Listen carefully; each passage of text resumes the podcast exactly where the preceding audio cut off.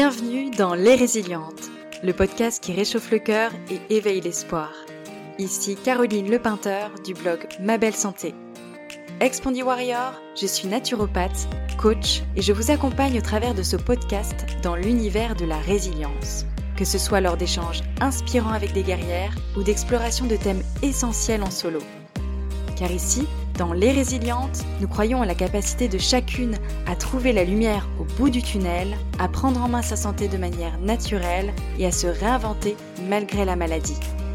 Préparez-vous à être inspiré, à ressortir plein d'élan, de positivité et à puiser dans votre propre force intérieure pour devenir plus forte que la maladie. Bienvenue pour ce premier épisode de podcast, je souhaite vous partager mon parcours avec la spondylarthrite ankylosante. C'est un épisode assez personnel, mais ça me semble vraiment important de vous expliquer qui j'étais avant la maladie, le diagnostic, le process pendant cette épreuve de vie, et qui je suis devenue aujourd'hui sans cette pathologie. Avant de rentrer dans les détails de mon parcours avec la maladie, je voudrais vous expliquer rapidement ce qu'est la spondylarthrite ankylosante.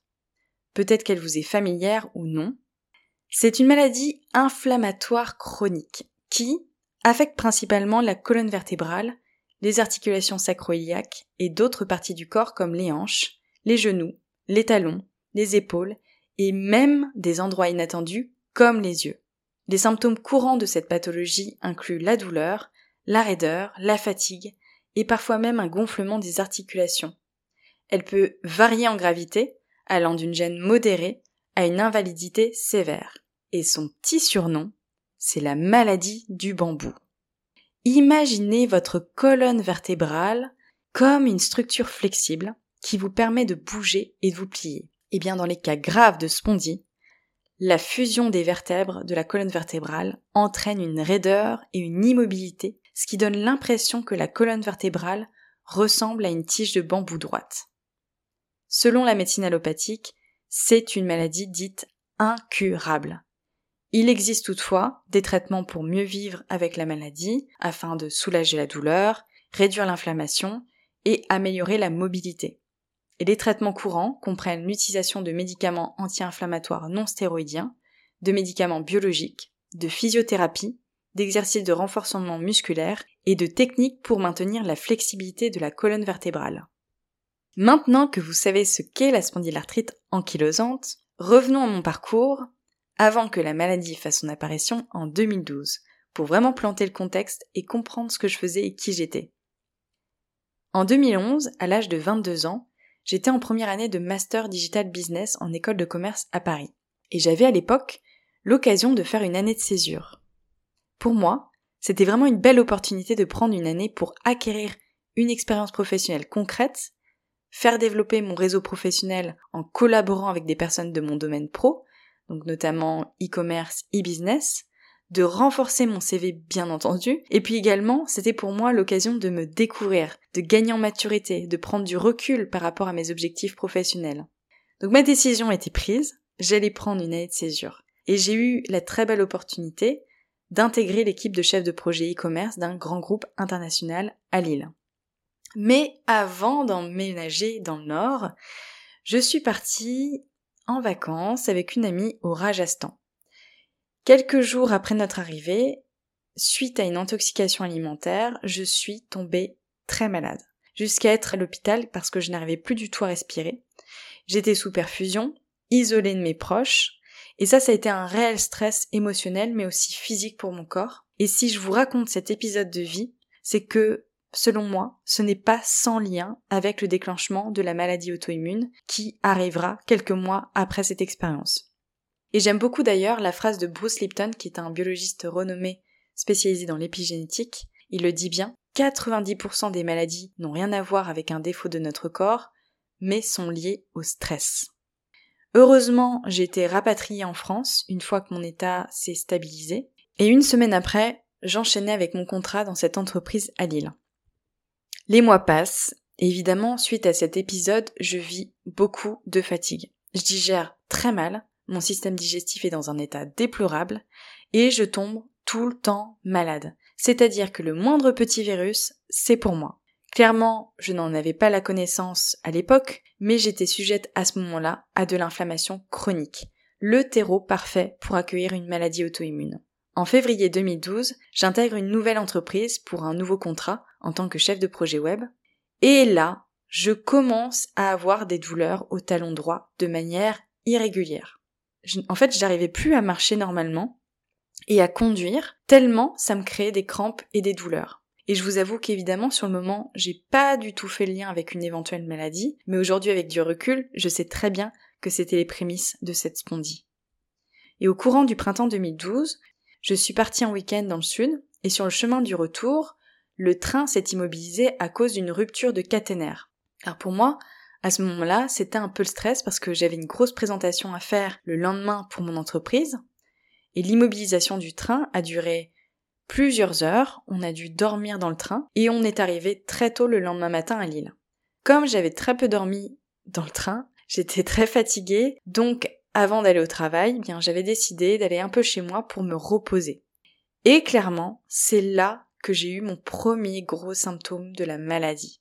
Durant cette heure de repos, eh bien c'était pour moi hyper inconfortable de m'allonger sur le dos. J'avais très mal en bas du dos. Et évidemment, sur le moment, je me dis quoi? Je me dis que les douleurs étaient dues à la posture que j'avais eue dans le train toute la nuit.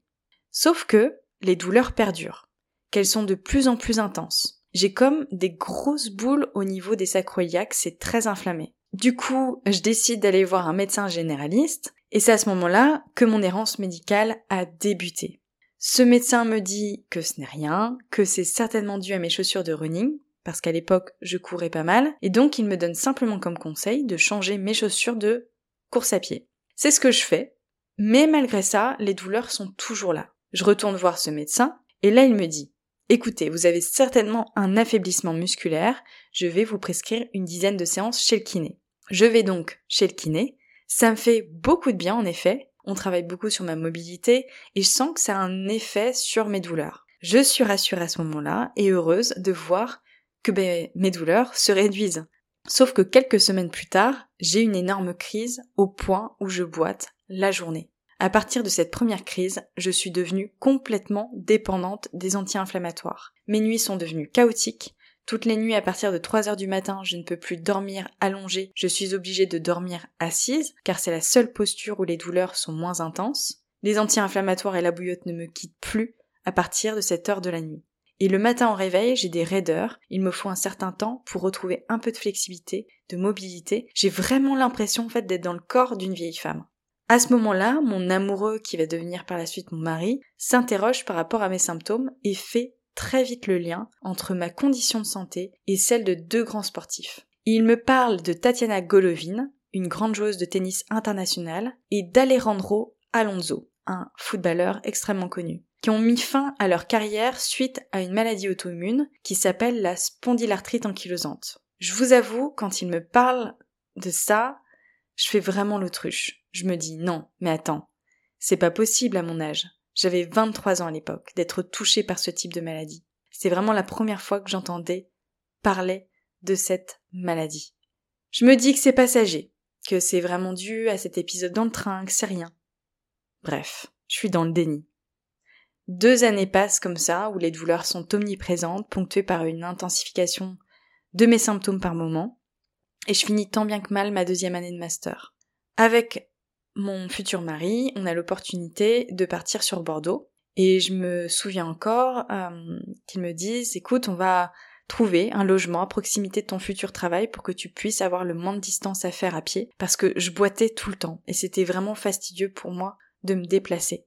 Les petites nuits assurées les douleurs étant très intenses, ça impacte mon nouveau travail de testeuse logicielle. Je suis d'une humeur un peu exécrable avec mes collègues, je suis très fatiguée. J'essaye de cacher ma condition physique en essayant de boiter le moins possible ou en racontant que je me suis blessée en faisant du running.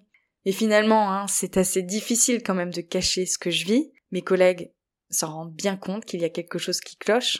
Donc je décide en toute franchise de leur en parler. Et il me conseille fortement d'aller voir un rhumatologue. Donc nous sommes en 2014 et c'est à ce moment-là que je prends rendez-vous avec un rhumatologue. Donc ça faisait déjà deux ans que je vivais comme ça. Donc pour moi c'était devenu une habitude d'avoir des douleurs.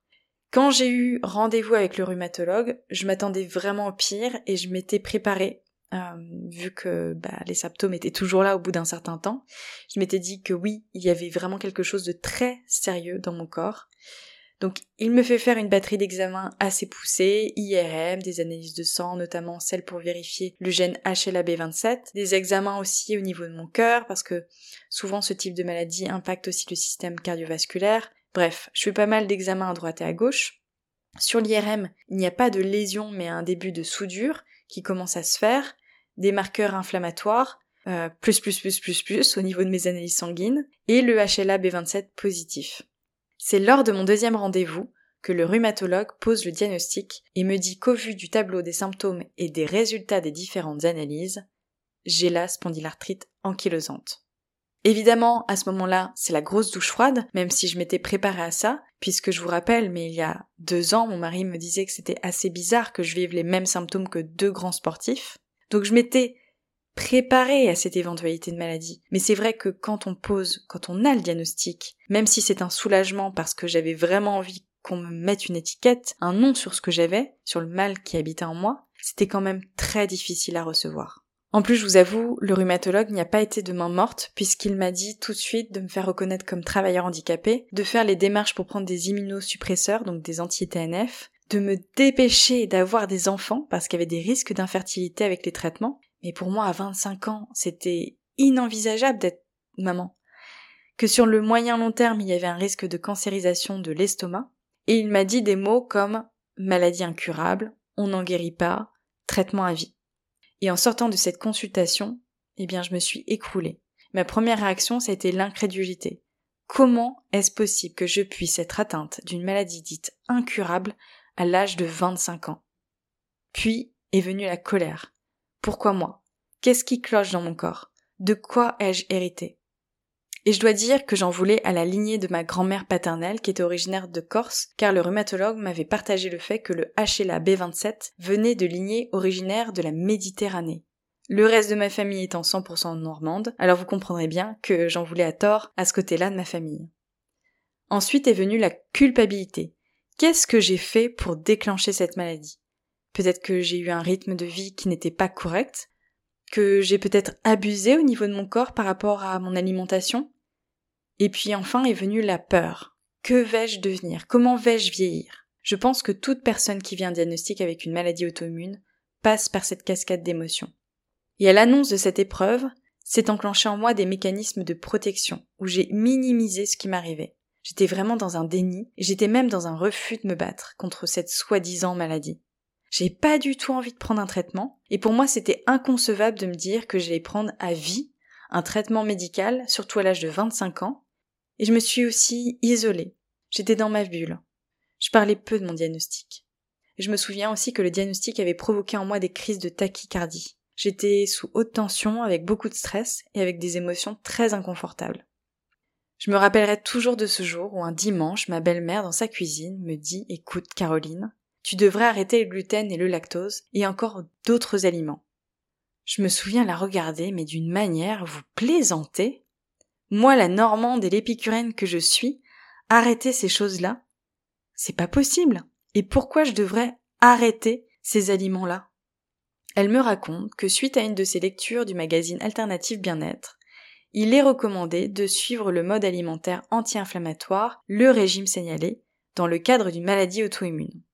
Sur le moment, très franchement, j'étais un peu sous le choc de tout ce qu'elle m'a dit, et puis comme je suis curieuse, je me suis renseignée sur ce fameux régime signalé. J'ai acheté et lu aussitôt le livre Réduire au silence sans maladie avec le régime signalé. Et je dois dire que ce livre a marqué un tournant décisif dans ma vie. Il m'a délivré un réel message d'espoir. Et à la fin du livre, j'avais la conviction que tout était possible. Je me souviens encore de l'avoir dévoré en une journée, tellement mon espoir vers la guérison grandissait. C'est grâce à cet ouvrage que j'ai osé me lancer à fond, sans réfléchir dans la réforme de mon hygiène alimentaire. Et il faut comprendre que j'étais quelqu'un de très cartésien, de très épicurien, mais pas du tout ouverte sur les médecines alternatives, les médecines complémentaires. J'étais assez hermétique et d'ailleurs pour moi, acheter du bio, c'était vraiment bobo. Je voyais pas l'intérêt. Donc il y a vraiment eu un switch en moi. Et à ce moment-là, j'ai décidé de me faire accompagner en naturopathie, et ça a été le tremplin vers mon ouverture aux techniques naturelles intégratives. Si vous ne connaissez pas la naturopathie, eh bien il s'agit d'une pratique de santé naturelle qui est considérée par l'Organisation mondiale de la santé, l'OMS, comme la médecine traditionnelle occidentale au même titre que ses voisines, la médecine traditionnelle chinoise ou l'Ayurveda. Toutes les trois, elles se distinguent de la médecine conventionnelle allopathique que l'on connaît tous, en ayant une approche globale et préventive du terrain. Donc elles sont fondées sur un principe holistique.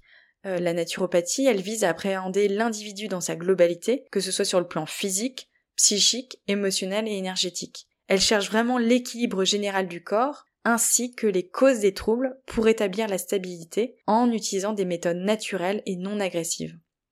Donc les dix techniques les plus utilisées en naturopathie sont euh, l'alimentation, la psychologie avec la gestion du stress et des émotions, la relaxation, la sophrologie par exemple, les exercices physiques, l'hydrologie avec l'utilisation de l'eau en local, générale, chaude, froide, les techniques manuelles avec les massages non médicaux, les techniques respiratoires, la phytologie et l'aromatologie avec les plantes et les huiles essentielles, la réflexologie les techniques énergétiques comme par exemple euh, le recours aux aimants, les techniques vibratoires avec euh, comme exemple l'utilisation des couleurs, des élixirs floraux.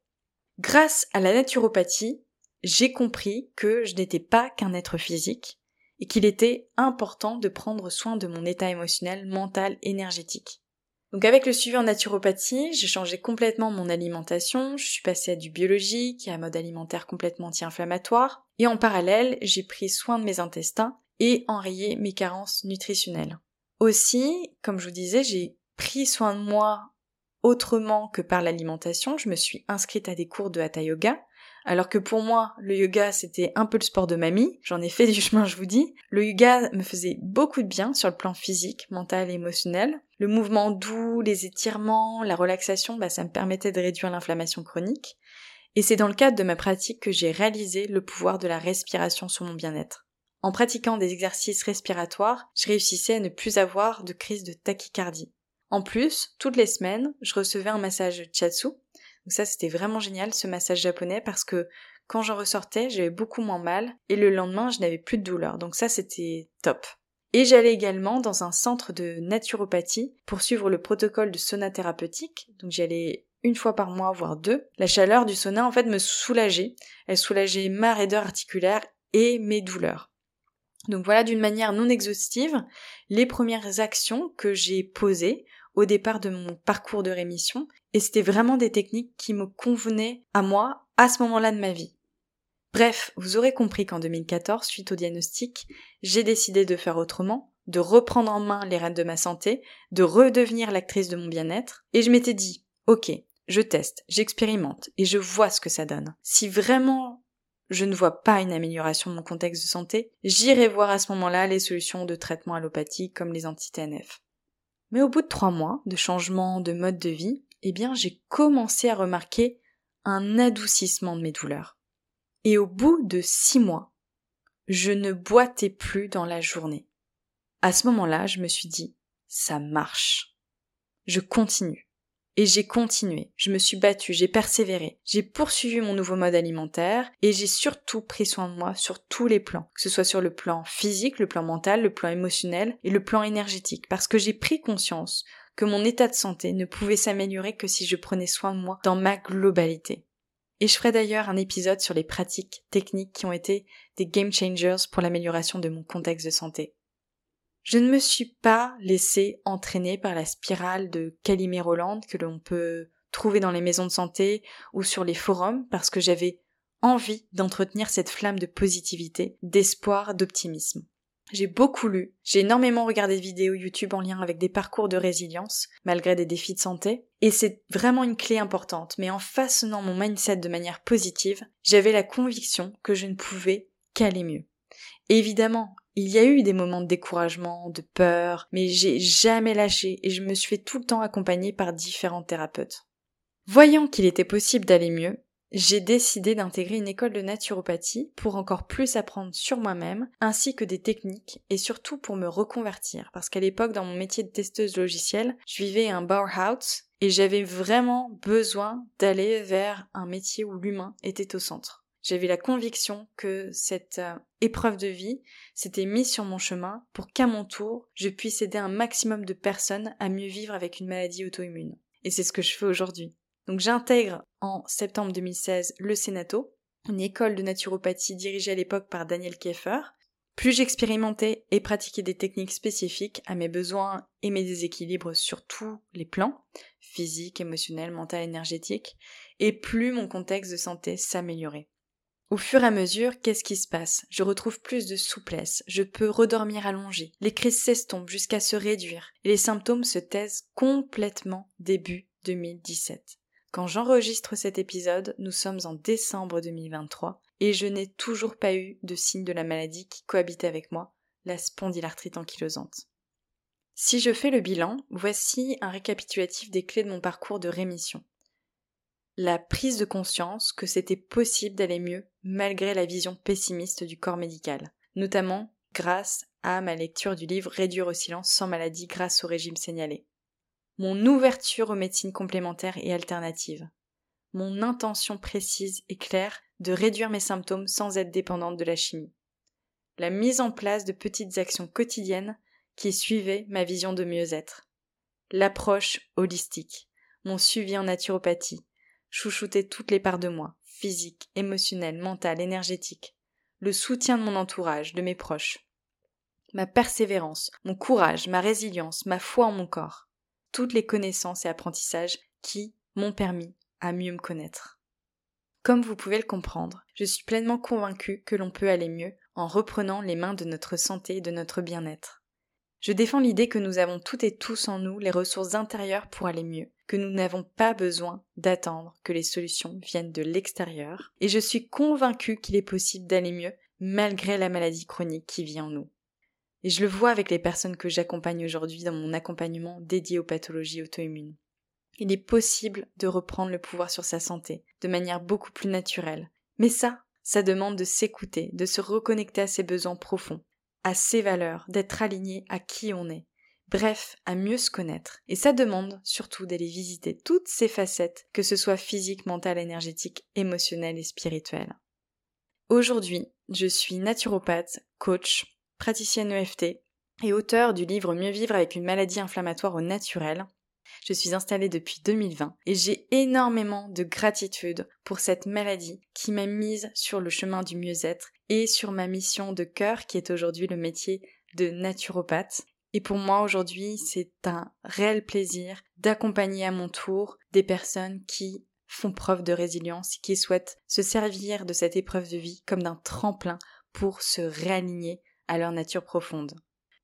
Aujourd'hui, je vis selon un mode de vie anti-inflammatoire et pour moi, ce n'est absolument pas une contrainte, ce n'est pas du tout fastidieux. De toute manière, je ne pourrais pas revenir à un mode de vie que j'avais l'habitude de suivre avant ma maladie. Et aujourd'hui, j'ai vraiment du plaisir à consommer anti-inflammatoire. Mes habitudes alimentaires sont et mes habitudes de vie sont bien ancrées. J'ai beaucoup de plaisir en fait à, vivre euh, avec cette, cette philosophie de vie. Donc pour moi c'est c'est bien bien bien ancré, enraciné et je ne pourrais absolument pas le changer.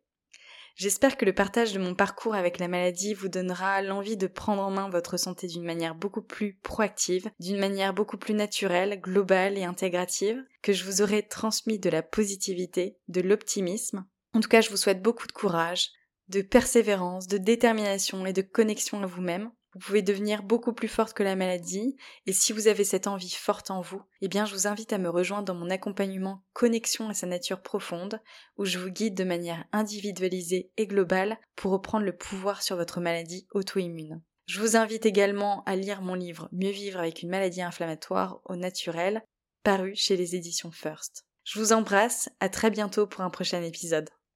Un immense merci d'avoir partagé ce moment de résilience avec moi aujourd'hui.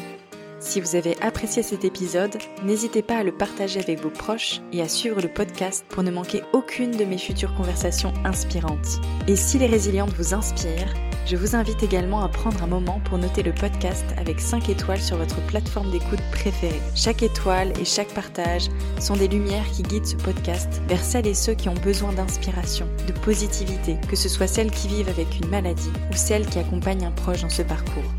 Pour rester connecté, rendez-vous sur mon site internet mabellesanté.com et suivez-moi sur mes réseaux sociaux. C'est là que je partage des conseils, des ressources et toutes les informations sur mes accompagnements dédiés aux guerrières qui aspirent à devenir beaucoup plus fortes que leur maladie auto-immune.